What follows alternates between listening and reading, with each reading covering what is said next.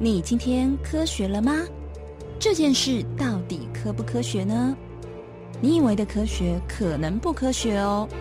科学资讯、科学知识、科学方法、科学精神、科学传播，传起来，给你最正确的科学新知，最疯狂的科学实验，最精彩的科学专题。每周一下午五点，建构你的科学脑。去传播传起来，让你成为科学传播的守门人。本节目由世新大学传播博士学位学程 CIDI Lab 制作，黄彩英技术支援，李明凯、林慧玲主持。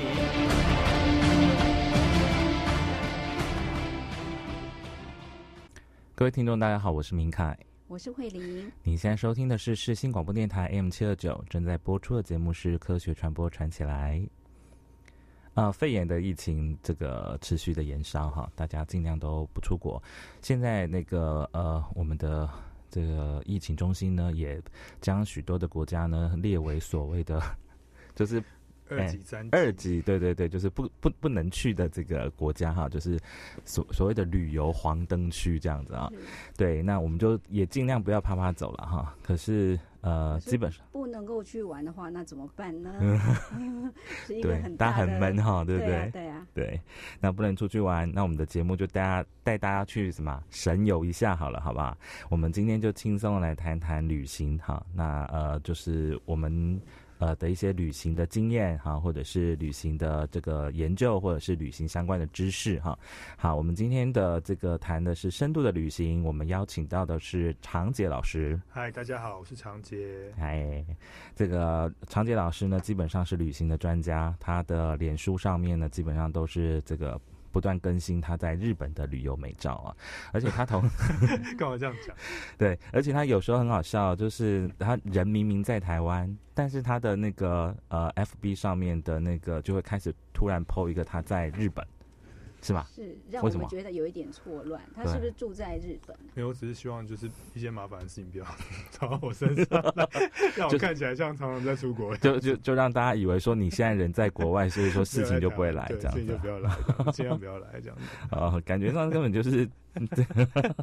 就偶尔偶尔来台湾打工啦，基本上真的啊，是是是，嗯，其实旅行是现在这个全球化之后很热门的一个研究的议题啊。我们来谈，呃，今天做一点轻松的讨论啊。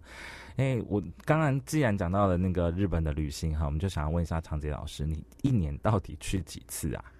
我嗯，我一年大概去个原本啊，就是。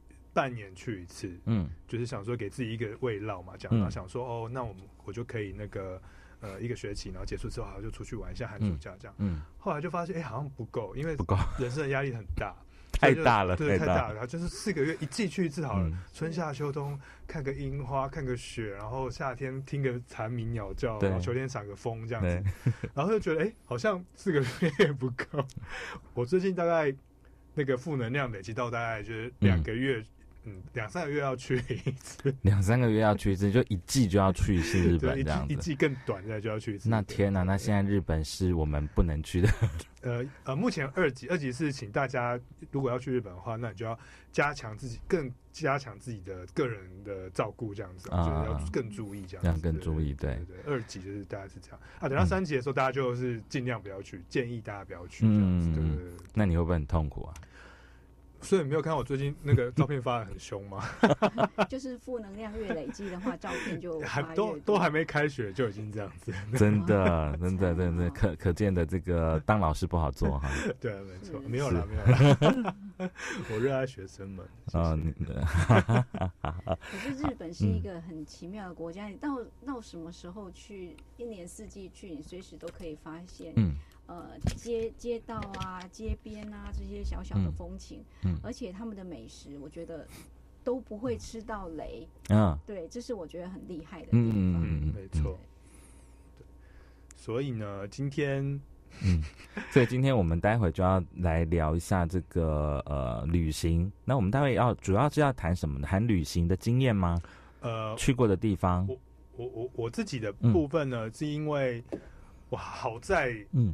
我在肺炎爆发前已经先去了日本，不然的话我可能就是呃，大家不用担心，那是已经是一月一号、一月二号的，就是那个时候一开开学期末的时候的事情，这样子。啊，对，那时候我就是好好在我在那个爆发前去了日本，这样，所以就是呃，我现在就不会被，现在还可以再撑一个月到两个月左右嘛，嗯，那可能要撑到七八月，好，那就继续撑大家这样。那我那这次我这次呃，我去日本其实是因为。一个很简单的目的，就是因为我妈妈有一个愿望，这样子，就是我妈在那个今年在夏天的时候去北海道，然后我妈说哇，北海道好漂亮，好漂亮。突然她就说，可是到北海道还不是应该要看雪吗？然后我说哦，好像是哎。然后呢，我们就决定想说，那我们冬天来去看雪，因为我跟我妈都是没看过雪的人，我们两个很怂这样子。然后呢，就是，然后但是呢，因为我又很怕北海道很冷，嗯，因为我们一直上网查，就看到那个。札幌什么暴风雪啊，然后就真的是大雪纷飞。嗯，大雪纷飞可能我们也没办法接受，所以呢，想说好，那去青森好了。青森看起来哦，也是有大雪纷飞感觉，可是又没有这么大雪纷飞这样。然后在查的时候发现，哎，青森冬季一月的时候，那个 温度大概是。负三度到负五度这样，我们他说太冷太冷不行。嗯嗯，他说那不然我们再找一个比较不要那么 hardcore 的地方这样，那我们就去了就选了一个地方叫仙台。嗯，对，仙台是呃宫城县这样子，它属于日本东北，它不算是非常北部的地方，但是它就是也是会下雪，对，嗯嗯，然后呃也是有北国风情一点点这样子，但是它又呃很方便，它是第呃日本的第。八大还第九大城这样子，嗯，东北第一大城，所以它的交通、新干线跟经济还有所有的商业都很很发达，这样，所以它是一个很好控制的地方。所以想说，好吧，那我就推荐我妈说，那不然我们来去这个地方，我们第一次来嘛，我们去看雪，那就简单去。嗯，就没想到呢，全球气候变迁嘛，气候异常，所以今年是一个暖冬。虽然说我们 虽然我们二月的时候很冷嘛，对不对？嗯，但是那个一月的时候完全没有下雪。我去了五天，然后每天都没有下雪。天呐，那不是不去那个童话故事村？童话故事村是哪里？就是嗯，好讲那地名我会。就是有一个地方，它冬天一定会下雪。有一个地方一一定有下雪，叫做藏王，就是有那个树冰树树冰，就是很多树，哦对对对，然后都是雪山上面，然后会变成一个就是很很多雪的地方这样。但是今年也是因为暖冬的关系，就是它的那个雪怪都比较小只，就是没有那么多雪这样，所以。跟大家讲，就是大家要那个 环保，就是好好的保护地球，这样。哦，就是河长村。哦，河长村。河长村它冬天都会下雪，不过我最近看到消息，就是因为它河长村发生大火，嗯嗯，所有的建筑都是木造的，然后都非常有特色的，像童话故事屋那种那种造型，对，很好看的一个造型。尤其雪，呃，下雪的时候，它一片白茫茫的，你就好像宛如在那个。那个什么圣诞卡的那种、那种、那种国度里面，就非常非常美的一个地方。嗯嗯但它这一次发生大呃火大火，对，嗯，烧掉一两天吧。对，好像它有一些管制，就变成说它没办法容纳那么多的游客。嗯嗯嗯。因因为我的我我心目中的那个雪景啊，不是那种河长村也很棒。我心目中的雪景不是那个什么阿尔卑斯山，然后那种山上然后下雪滑雪那个，我对滑雪没有兴趣。我的心目中的雪景是很繁华的城市，然后下大雪，像纽约、纽约什么，对，我就讲。然后仙台也算是繁华了，这样我想说哇，那我我就查照片，哇，好还蛮不错的哦，繁华城市下大雪，这样就居然一滴雪都没下。这这这一滴雪都没下就算了，它还很冷，就它还冷到零度这样子。对啊。哦，那那那就真的是那个哈，忍耐冷。不过呢，就是我有多少时间吗？没关系，你说。不过呢，就是其实呃，我去除了看雪这目的之外，其实我自己有自一个自己的目的，这样子，就是这等跟等一下我想要聊聊的事情有关系。就除了呃讲出去玩的地点之外，就是我想要谈，就是呃仙台这个地方，其实或是整个东北，其实跟一个日本非常有名的文学家。嗯，呃，诗人就是相关，就是松尾芭蕉这样子，所以，呃，呃，我我的旅行通常都很喜欢，就是跟某些东西结合这样子，这不只是去玩嘛，就是你要附庸风雅一下，就是看一下什么东西这样，所以我就会想说，好，那我要跟就松尾芭蕉他的的那个寄情结合，寄情就是游记啊，这样。松尾芭蕉他是一个很喜欢到处爬爬照的一个诗人，这样。如果听众们有去过日本的话，就会偶尔不小心在路边的话，就会看到一个松尾芭蕉的像或是石碑，这样，他就代表说：“哦，我来这边玩过了，到此一游。”这样，嗯他是一个很喜欢到处走的人，所以他的这一辈子去过呃五次的长期的旅行吧，这样，他花了很多时间，然后把日本很多地方都走完。在走的过程中，他也是去描绘了很多事情，然后变成了一个那叫排句哦，就是让呃一种特殊的日本的诗的写法，然后并且去表达这个情。呃，风景，嗯，之优美跟人心心灵的精神世界这样，所以我就很想说，好，那我就要透过这一次的旅行来去了解他到底是如何看待日本的这些风景跟他的内心精神世界这样。好，我们的长杰老师每次谈什么事情都。都会扯，呃，都会拉到，不要讲扯，就会拉到这个高层次的文学欣赏或者是社会学分析的程度哈。对，那没有关系，我们听首，呃，既然这个这个呃，长吉老师他没有办法那个什么，对，没有办法这个看到雪，那我们请他来听雪落下的声音好了。好好好。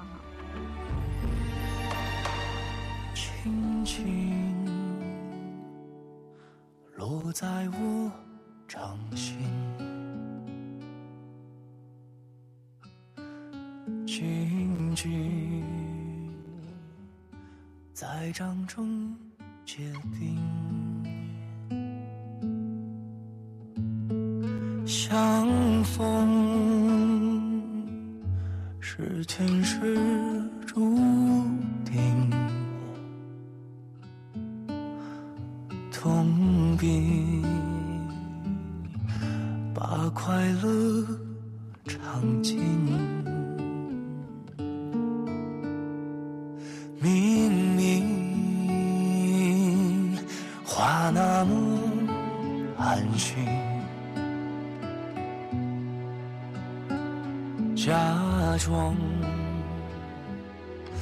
那只是定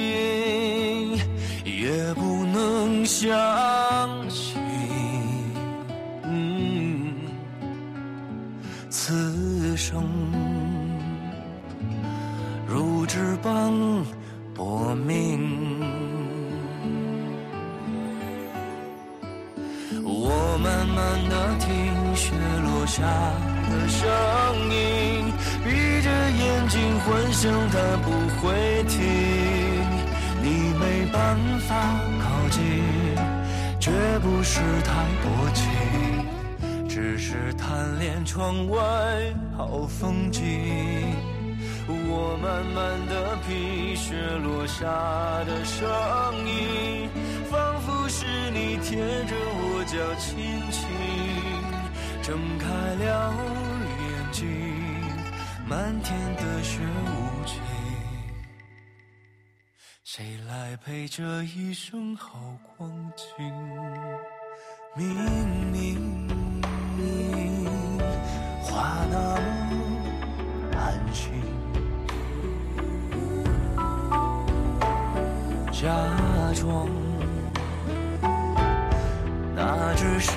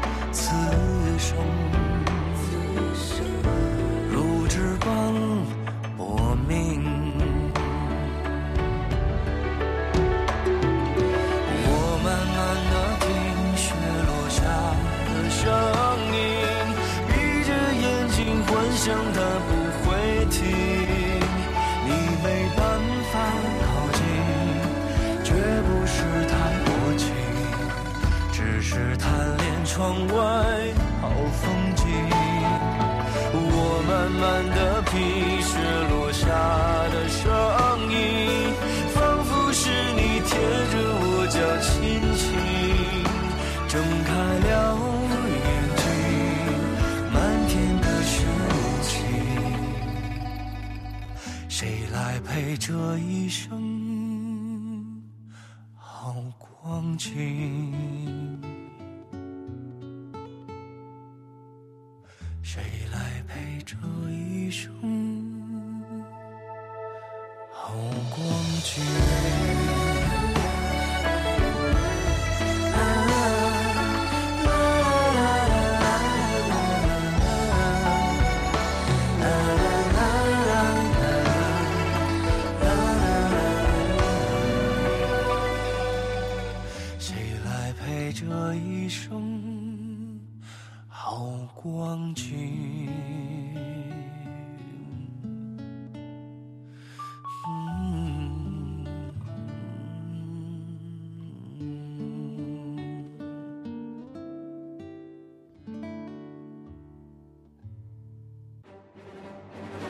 知识大咖来开讲。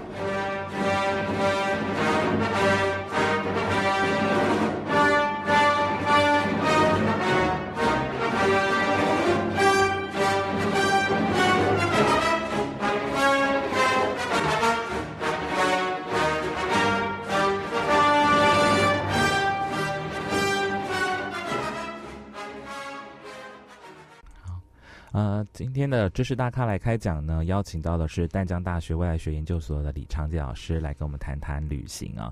那因为现在的武汉疫情，就是新冠肺炎的疫情还没有呃，就是还没有减缓嘛啊。那现在的。呃，世界各国也都警告大家，都是尽量少做一些跨国的这种移动啊。那在这边也提醒大家，听众朋友们哈，就是我们的这个旅游的警示灯呢，分为四个哈。我国的旅游警示灯分为四种呃灯号，叫做灰色、黄色、橙色跟红色啊。那目前呢，到这个二月二十七号为止呢，我们目前所知道的是，呃，新加坡、日本都是属于灰色的灯号，也就是提醒注意的这个这个旅游地区。那至于是泰国呢，是黄色的灯号，它代表的意思就是特别注意旅游安全，并且要检讨是不是应该要去前往这个地方旅游啊。再来是橙色的灯号，哈，那就是香港、澳门跟韩国了。那这几个地方呢是避免非必要的旅行哈。那最后是红色的灯号，那当然依照这个疫情的这个呃警示呢，呃，就是中国大陆哈，有现在的韩国哈，也是这个比较不宜前往哈，应该要尽速去。即使是到了那个地方，也应该要尽速的离境哈。这个讯息哈，真的很有帮助，因为对于呃目前想要出国啊，或是非得因为公呃出差啊什么一一定要到这些国家的时候，请你要注意多给自己多一层的防护，嗯，然后呃多一份健康，嗯。嗯，就像我等一下要讲，主持人在不舒服，就像我等一下要讲日本一样，这样子，他到了二级的警示这样子。那我自己知道有很多原本他们想要去那个那个日本玩的朋友们，他们都已经把他们的机票退掉。哎，其实我们也许可以有一集来谈谈，就是退机票的方法，疫情跟退机票，还有这种全球的那个旅行跟疫情之间关系，好没关系，呃。但是呢，有趣的是呢，其实我等一下要讲这个仙台或者东北这个地方啊，就是仙呃岩岛呃呃工程辅导，嗯，目前好像没有病例，目前，嗯，还是前几天我看到说尚未有病例这样，所以大家如果要出去玩的话，也许 这边还算是一个比较安全的选择。这样，当然了，不要去啊，真是不要去。这样，日本上次那个之前我们的主持人有那个。严严厉的指出日日本人的做法不好，果真如你所讲的，是吧？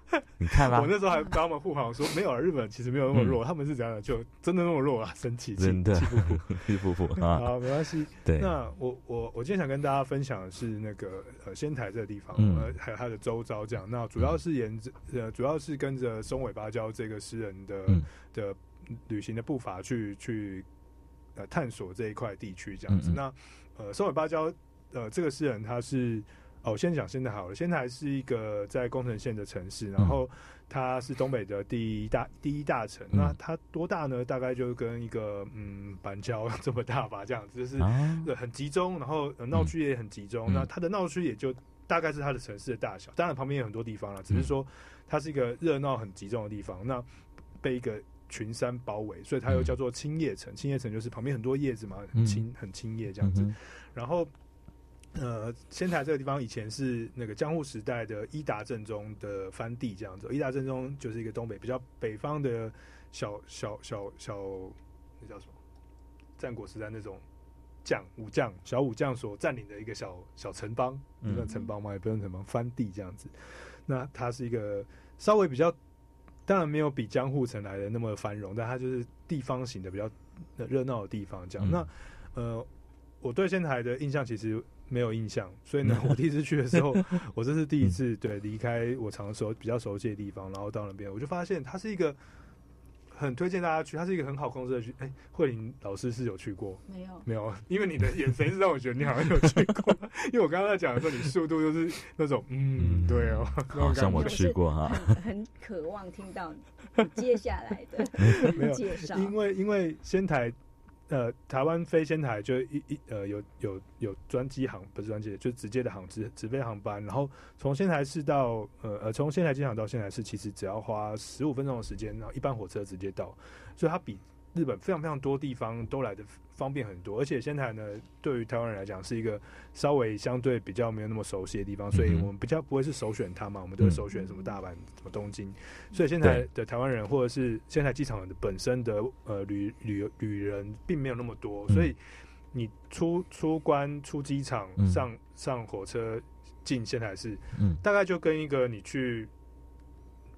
台南新竹高铁站的感觉差不多，就是很轻松，很轻松，就是就直接就是哦进去一直快快速通关，然后就走这样。所以我觉得他让我一个，他让我觉得非常非常想要再去，可以再去很多次。原因是因为他觉我觉得压力很小，因为有时候你去一个城市，是因为前面从机场到呃都市中心的时候，中间的那个过程其实要拉车拉一个小时一个半小时，我觉得那是像对我带。妈妈们、长辈们出去的话，是一个很对他们来讲是蛮累的事情。嗯，已经坐一一天的飞机，还要再坐这个车子。嗯，对。好，那这仙台也是一个很集中的地方，这样呃，它的市区很集中，闹区很集中，然后所有的饭店跟呃商店街很发达，然后也都是在车站周围形成一个很很很具体的商店街，然后你也可以很快速啊呃交通呃也很便捷，JR 路线跟地铁也嗯做了很。蛮蛮蛮密集的，就是你可以很快速的到整个仙台市的的其他地方，并且可以延伸出去到其他的呃山形县或者是岩手线，因为它是现呃因为现在是呃东北的行政中呃大城市嘛，所以所有的。呃，车站呃，所有的铁路呃，青干线一定会一定会到仙台，所以它是一个很方便的交通的路线，所以它是一个中心点。那也是因为这个中心点关系，所以可想而知，就是松尾芭蕉这一个诗人，他为什么会渡过仙台之后，然后再往其他地方去？他把仙台当成是一个中间的。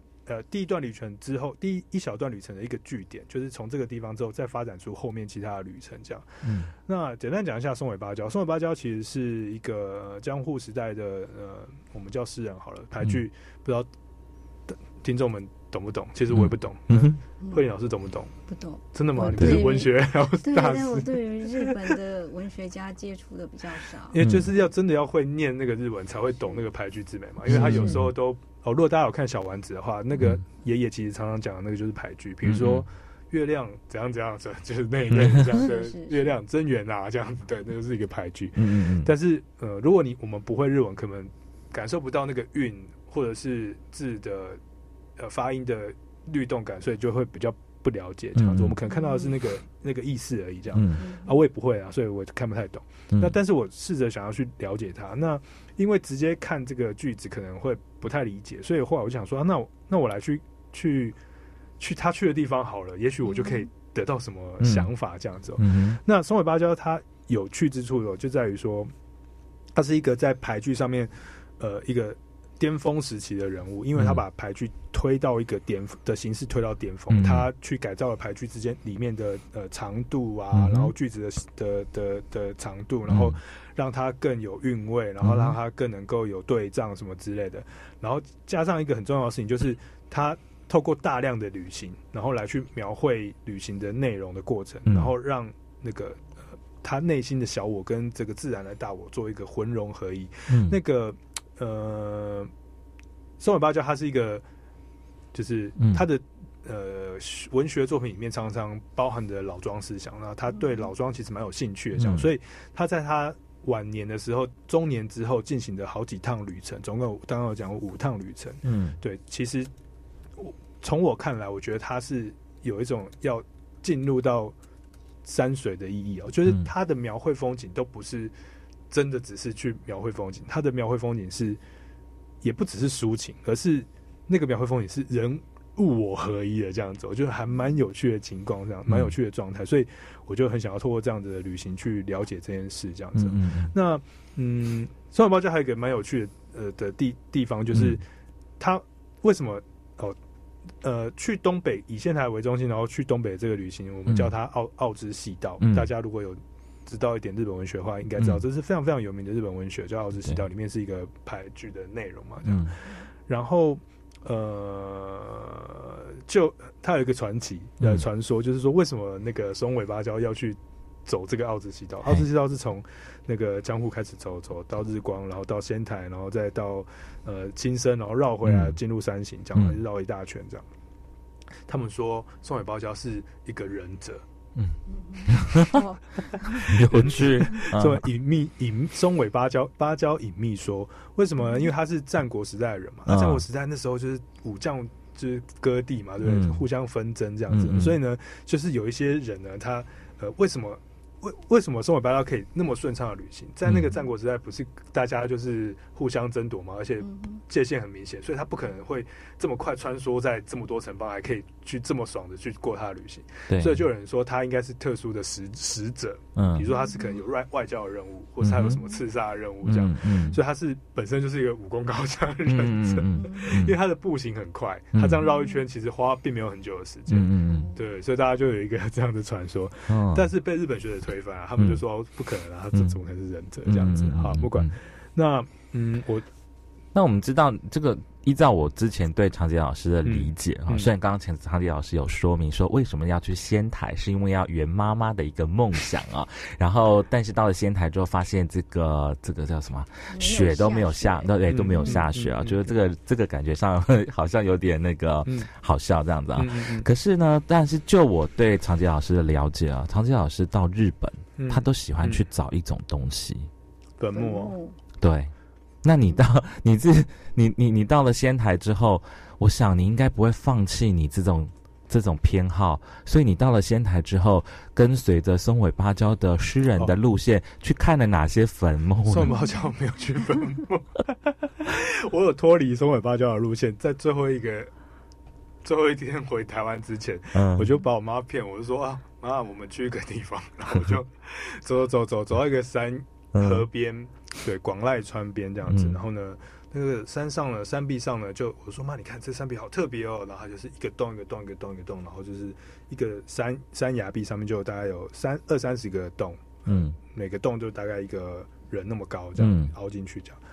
然后我妈说，这个这个看起来不会是坟墓吧？这样我说对，就跟那个中国很像，它是横穴式。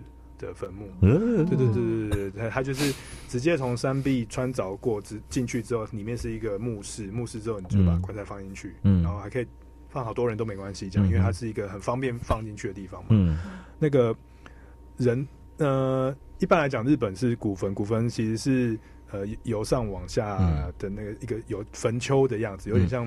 嗯，台湾也有坟丘嘛，就是一个圆圆的土丘这样子。可是横穴式就是直接钻穿凿进去，然后变成一个洞，然后把把人放进去这样子。对对对，它是悬挂式的吗？呃，因为我有看，它没有到中国早期的有悬挂，悬挂式有一种悬挂放进去，悬挂是凿一个洞，然后露出来悬挂。嗯，对，然后它没有露出来，它是凿进去之后里面有悬有有通道，通道里面还有一个悬室，悬室就是一间房间这样。嗯，对，所以它是整个整个棺材或是那个房诶。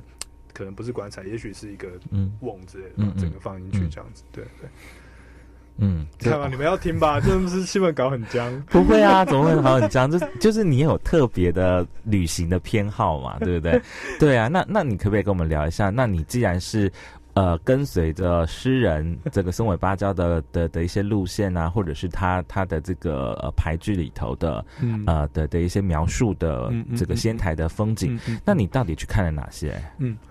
呃，其实整个这呃，生活白蕉整趟旅行非常的庞大，这样子哦。它大概呃，如果呃，如果大家有兴趣的话，其实你们只要去查松尾芭蕉，然后旅行，你就会查到它的地图这样子。那那个仙台前后大概就是呃，其实并没有我我去的地方并没有很很。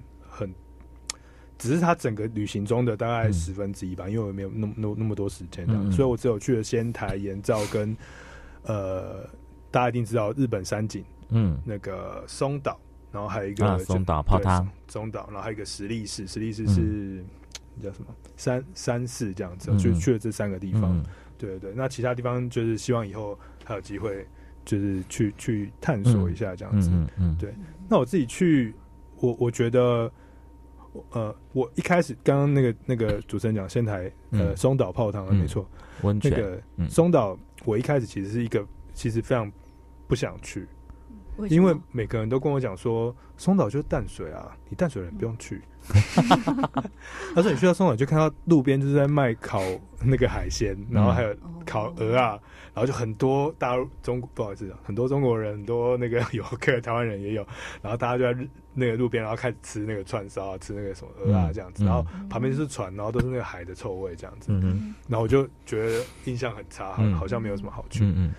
但还好有趣，因为想说好像没也没什么地太多地方好去，那还是塞一个那个松岛。就没想到松岛是我最喜欢的这一次的地方。它果真就是日本山景啊。嗯，就日本山景是天桥立松岛跟岩岛岩岛神社岩岛这样子。那松岛它知名的地方就在于它是一个海湾嘛，然后因为它是葛斯特地形，所以呃海浪冲打跟下雨之后，它就会在海面上或是路面上就会形成很多奇岩奇奇形怪状的岩石。对，那海面上也会变成一颗一颗孤岛。嗯，那一颗一个孤岛，因为下面都是那个石灰岩冲刷，所以那个那个孤岛就会。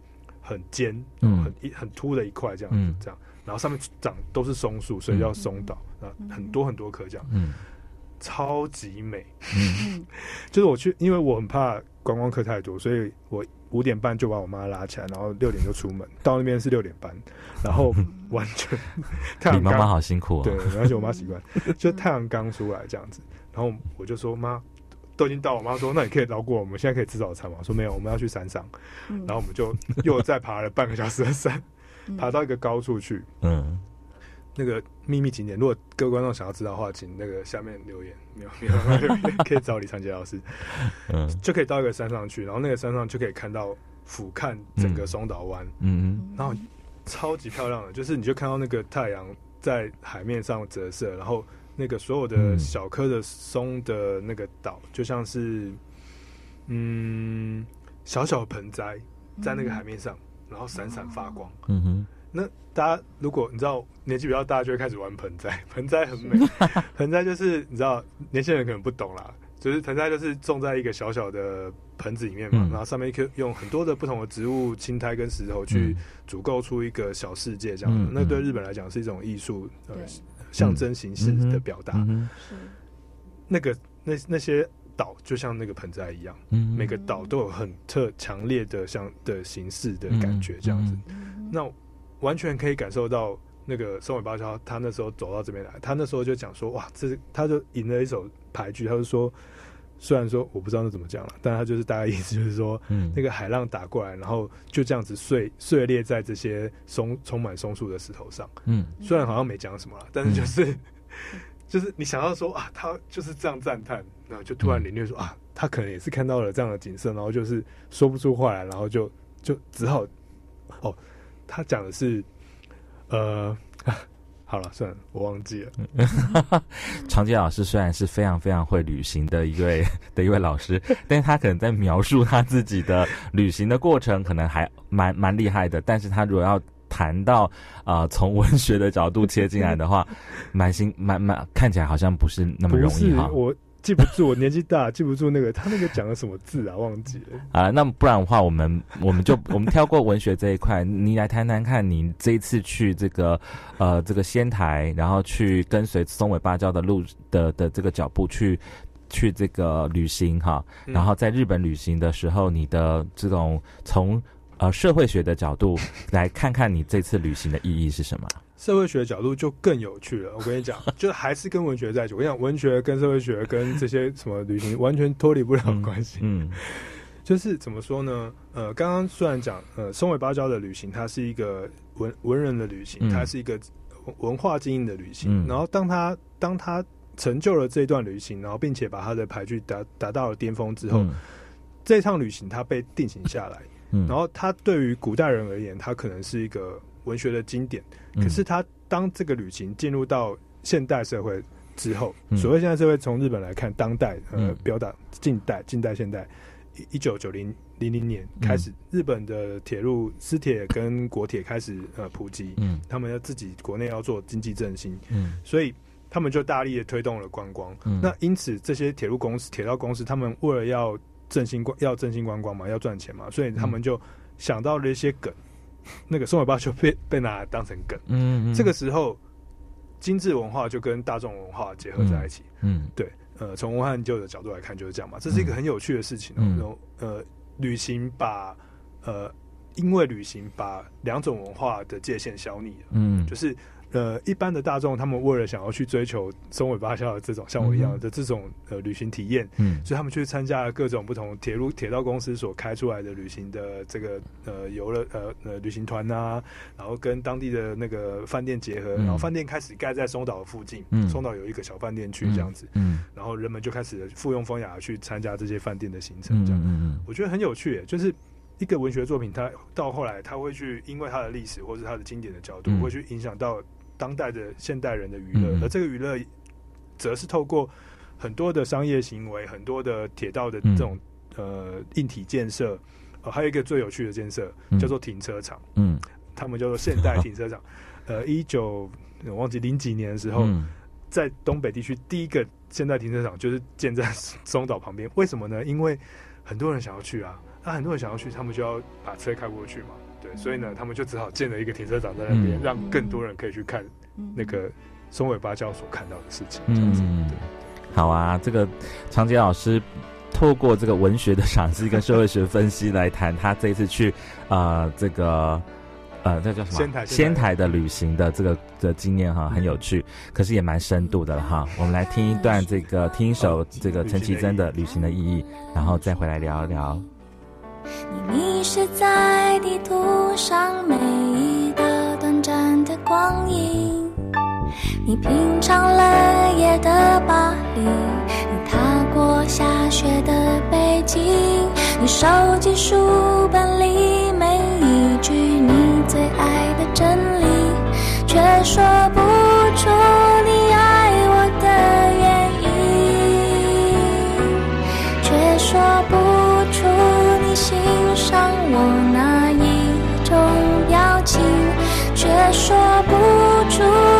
什么场合曾让你动心，说不出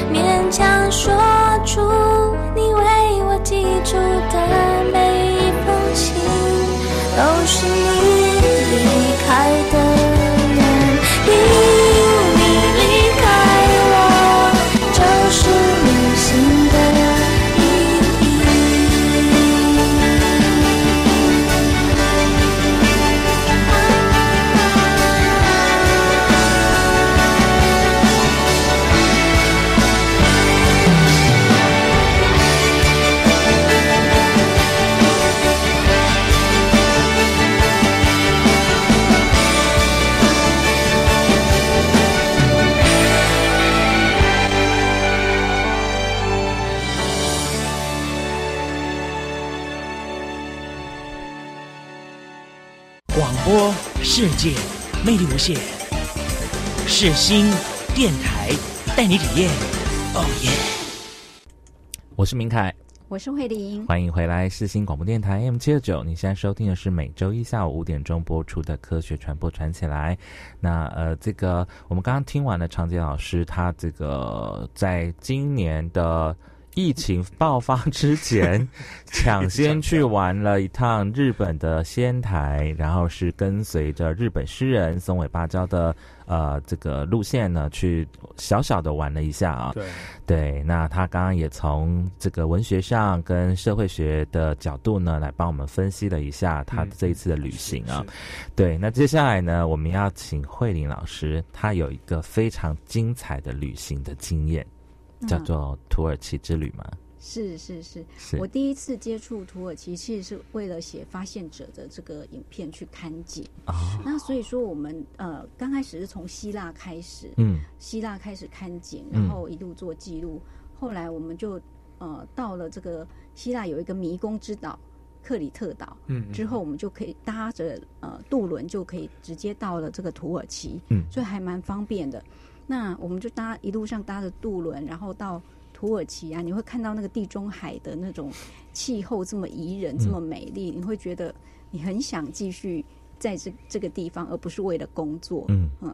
那我到了土耳其，也就是到了他的这个伊斯坦堡以后呢，嗯，其实我在那整个过程里面，内心都很很不入，非常非常的忧郁，然后就觉得嗯，好像跟人家格格不入哈，因为那时候很。比较比较闭锁还是怎样哈？那就是在看景的过程里面也不是不是那么愉快。嗯嗯。那我就觉得心里面好像压了一个大的重担，所以我就打了国际电话，嗯嗯，给呃给我先，然后我现在就说啊，你你找慈恩姐哈，慈恩姐来就是我们的领队，嗯嗯那他是一个西藏人，他就说嗯，你找他来，他有事要跟他说。我就说我想回来了，嗯，好，但是我不知道为什么会有这个我想回来的动机。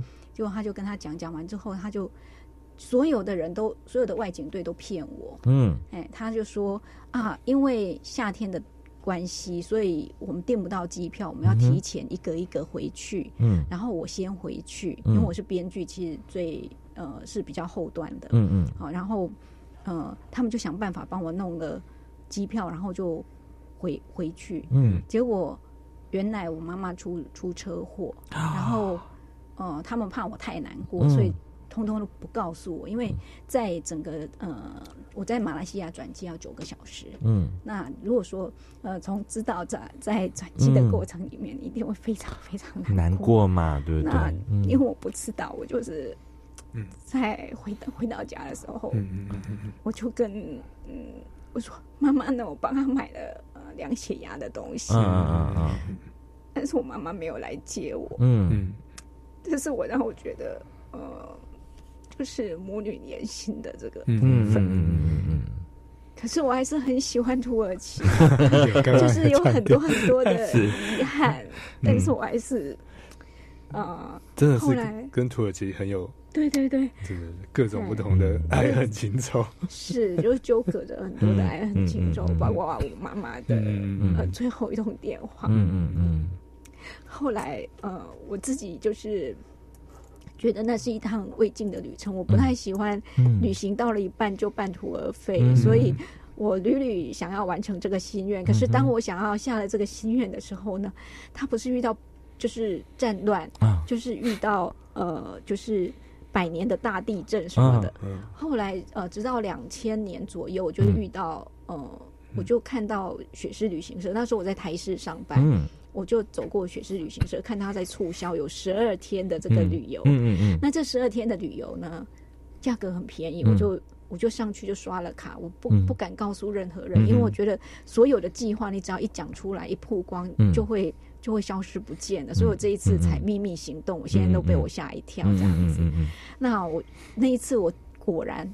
就去成了，不过那一次去也是有一点惊惊险，就遇到土耳其的百年大学，嗯嗯，从来没有那么大的呃大学，它很多机场都关闭了，嗯然后天我们去的时候天候也非常的不好，嗯，可在路上呢，我们就到了呃土耳其的机场，就是它呃伊斯坦堡的机场之后呢，就。就下去呃一路上的走走，路上全部都是积雪，然后呃一会儿要上铁链啊，然后打滑的啦，交通事故非常非常的多，甚至有一段时间我们是停在路边，嗯，就是呃司机不太敢开了啊，因为尤其是我们从伊斯坦堡到那个。安卡拉那个路路段，就是走的比较长的、拉比较长的山路，那个地方其实是蛮比较比较多危险的路径，这样子。对，那不过呢，说这个土耳其真的是还蛮好玩的。那我先从它的首都开始讲起。它的首都呢，呃，一开始它其实有一个特色，就是博斯。普鲁斯海峡，几乎所有的旅行团都会去的。那因为我是跟旅行团嘛，我喜欢当贵妇，就是 自己一个人走，我常常会迷路，所以呢，我就是跟团。那我们就坐在这个博斯普鲁斯海峡的那个呃河上游河。那它的呃岸边的这些老的建筑物呢，其实都是呃中呃中古世纪的这些。很传统、很传统的这些建筑，非常非常有特色。只要你去观光的话，一定会走那一条博斯普鲁斯海峡的这两岸的，欣赏它的呃古老的建筑。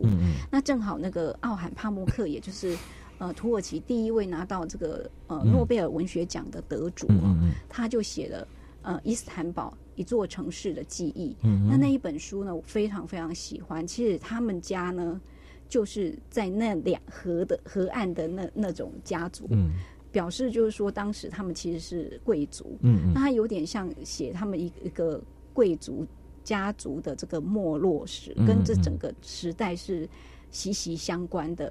那他写的非常非常的细腻而精彩，就是说他他所看到的，他生活的跟他的文化跟他的整个呃国家的命运是交错在一起的。有我在看的过程里面，有点像。感觉到是土耳其的《红楼梦》的那种感觉，哎，虽然没有那么多呃什么什么呃什么十二金钗啊什么，没有这么多的故事，但是你会看到一个呃大家族的起落，跟原来一个呃呃文学家的涵养，他可能是是是。累积的那个文学的眼光，那个美的感觉是是累积的。那他还有另外一本书，就我的名字叫做《红》，他讲的是细密化，然后它是一个比较侦探推理的一个小说，其实都是跟这个呃家族的整个文化所他所接触的是息息相关的。那我们就可以坐着这个河呢，一路上欣赏着这个呃一个大时代的起落，跟它的一些古老的建筑风情。那在里面呢，我们还是会看到，就是说，嗯，之后我要带领大家到这个托普卡帕皇宫，它是十五到十九世纪的这个鄂图曼土耳其的中心，它等于是一个博物馆。那我觉得在那个地方很令人惊奇的地方，就是说，呃，当时清朝跟土耳其的交通是非常非常的紧密的。那个呃，我们给他们的这些礼物啊，这些呃，应该说。那算贡品吗？也不是，就是他可能给我们贡品，我们就是礼相呃呃礼尚往来的一个状态。你就会看到很多他们非常喜欢我们的瓷器，嗯，然后喜欢我们的丝织品，还有一些珠宝啊，这些你都会看到很很棒的一些呃两两国文化交流的一些遗迹。嗯，那我觉得可以去看到我们的呃两岸的。这些呃往来的这些历史文物，有一些是呃故宫可能没有看到的，因为是针对国跟国之间的的这这些礼品哈，我觉得这也是蛮值得看的。那再来就是呃圣索菲亚大教堂啊，这个是我觉得一定要去看的，而且几乎我们在呃在所有的旅游书里面都会介绍这一所大教堂，然后他是一个优秀的建筑师，叫。西南所设计的一个圆拱形的建筑，那这个建筑呢是呃算是一个呃回教非常重要的一个建筑物。那圆拱形的建筑，其实在建筑史里面，它跨度很大，它是一个非常难、非常难的一个一个建筑结构。虽然我在希腊也有一些小小的圆顶建筑，可是它这个圆顶建筑的那个幅度呢？跟广度又是这么的大，然后它的彩里就是里面呢，它没有太多的什么呃日光灯啊什么，它全部都透过圆顶的这些灯下来哈，所以你会觉得这个建筑实在是太厉害了。那在很多土耳其的建筑里面，其实它有一些就是呃，它四方的这个拜塔也都是一个很重要的可以欣赏的一些呃建筑的东西。那这是你一进到里面，你就会感觉到那种肃穆之美。嗯，虽然它里面有一些呃不同国家呃蹂躏这个教堂的这个的迹象哈，可是还是无损无损它这个整个建筑结构，还有它整个那个呃淳朴的美。好，我觉得它带来是一种淳朴的美。那在隔壁不远处呢，我们又可以看到这个呃。蓝色清真寺，嗯，好，这个也是一个非常非常漂亮的一个清，对，它整个，呃，它有六根尖塔，大部分的那个清，呃，就是回教的教堂清真寺，大概就是四根，好，四根象象征的十字架那种四根的的这个拜塔，可是它有六根，哇，超漂亮的，超漂亮，超漂亮，对对对，我现在看起来根本就是一个那个。太 外空太空梭的感觉是超美的。反正我觉得清真寺的那个呃教堂都也都很有味道，很漂亮。那那个地方呢也很值得，就是我们去去呃欣赏。哈，不过就进到这个清真寺的那个旅旅行的时候，要注意他们的礼貌啦。就是其实我在我在叙利亚的时候，有有一次差一点出事，嗯，就是。我相我要拿相机拍照，我就把头那个我要穿长呃罩袍，从头到脚全部都罩起来，因为他们说女生的毛发是邪恶，所以头发是邪恶，你的脚毛也是邪恶，通通都要罩起来。那我就不小心，我就是把我的帽子嗯。拿起来，然后我要从我的怀里面拿出这个照相机，要拍那些呃好漂亮的照片。结果我看到那个慈仁姐，她很照顾我，她就过来马上拿东西把我的头发罩罩住。她说：“呃，他们之前去拍片在伊朗的时候，有有一些有一个女生，外国女生就被拖出去鞭打这样子。”她说：“你在这种呃，就是比较宗教国宗教国家里面，你要很遵守他们的。”我说：“我只是一下下。”他说：“只是一下下，如果你被他们抓到，也是不行。”外国人也会有。对，也是外国人也会，真的，就是美国人，他因为他比较呃自由，对他比较自由，然后还穿短裤这样。子，就是对他们的对他们的宗教不是那么尊敬这样，所以我们要入境随俗。嗯，那那一次其实我并没有想到说，呃，会受到那么团体呃，就是团体行动的时候也会受到那么大的呃，就是贺阻啊。那其实。我我那还蛮吓到的，嗯，只是后来我到这些呃清就是清真寺，我都会很注意他们应有的礼节啊，该该藏的该藏啊，该穿的穿啊，嘿，然后你就可以很放心的去欣赏每一个每一个呃建筑的美，嗯嗯，然后每一个呃。里面也那么漂亮，对，然后所以一定要进去。我觉得跟旅行团不好的地方就是它你的时间很短，嗯，而且我的摄影机呢就是很阳春的，你拍不出那个那么漂亮广角的镜头，嗯，所以有时候在啊网络上你抓到那些图都更更令大家一定要搜寻一下蓝色种蓝色清真寺，对对对，超厉害，嗯，所以到了这个这个地方呢。哦，就已经是，你就已经想流连忘返了，你知道吗？哦，那后来还有一个地方，我也觉得很很值得呃参观的，就是军事坦丁堡的地下水库。你说地下水库这个六世纪的这个拜拜占庭的储水库有什么好看的？超级好看！就它里面呢有三百三十六根的这个科林斯柱。好，就是那个希腊式的那个柱子，就本身那个柱子就已经非常非常的漂亮。嗯，然后在那个呃波光粼粼跟水蓄水池的水光泛影跟光影底下，你会看到很美。说尾巴就要输了，说尾巴要走开。然后你还可以看到它里面有一些雕像，比方说有一些泪珠啊，哈，或者是有一些他们相关的一些神话，它会在里面。哦，结果我在里面。一张照，因为是百年大学，所以我的照相机根本就挂掉了。嗯，所以在里面都拍不出来哈，所以就是证明我还要再去一次。嗯，那里面实在太美太美了哈。那大家的那个相机要配备比较好一点的，广角要够的。哎，那在里面我觉得他，你就恍如进入了一个地底下的一个梦幻的城市。嗯嗯。对，如果说蔡明亮来这边拍电影的话，一定可以把它那种呃魅惑的感觉，把它拍的非常的赞，非常的棒，这样子。那呃，这样子，我们大概一天就是玩到了傍晚了哈。那晚上哈，还有接着的夜晚的行程，哦，就是我们要去他的这个呃他的市集，嗯，哈。它的呃这些市集呢，里面有很多的像埃及市集呀，它有很多的这个东方神奇的香料啊，玫瑰花，你都可以在那个地方买到。嗯嗯。然后呃，当然有些人去买那个呃他们的这个棉呃棉呃棉做的这个什么叫丝呃围巾，围巾也是非常非常有名。卡什米尔对，卡什米尔对，可以买到很便宜的，嗯然后又是。纯羊毛做的，因为呃，整个他们大部分整个都是呃牧羊的地区，对，所以那个地方呢，呃，我们会看到就是呃，你可以买到呃真材实料的这个 cashmere 又非常非常便宜。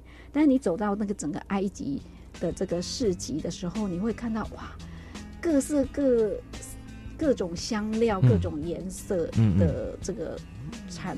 香味向你扑鼻而来，我觉得是一个魅惑的一个市集，很值得一游。嗯嗯嗯，好啊，呃，谢谢这个慧玲老师今天带我们去神游了一下土耳其啊。我们今天带大家去的地方都是亚洲了啊，那希望可以让大家能够舒缓一下心情啊。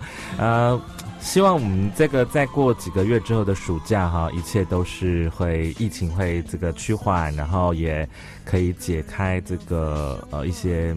大家的这个旅游上的禁令啊，哈，让我们大家去旅行。科学传播传起来呢，谈的也不只是自然科学哈，也是我们每个人生活当中的体悟跟实践呢。希望下呃，大家可以更用心、更反思的去过我们每一天的生活。科学传播传起来，我们下个礼拜再见，拜拜。好，拜拜。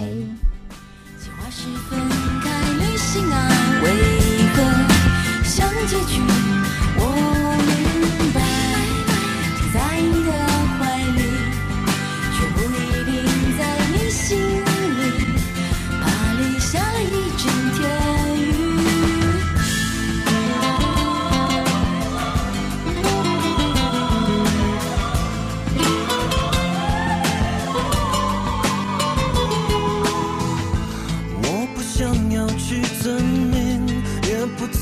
怎样证明相爱是两人事情？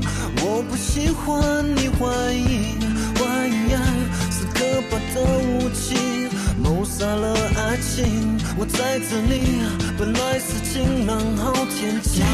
Black Heart，送给你我的心，情话十分。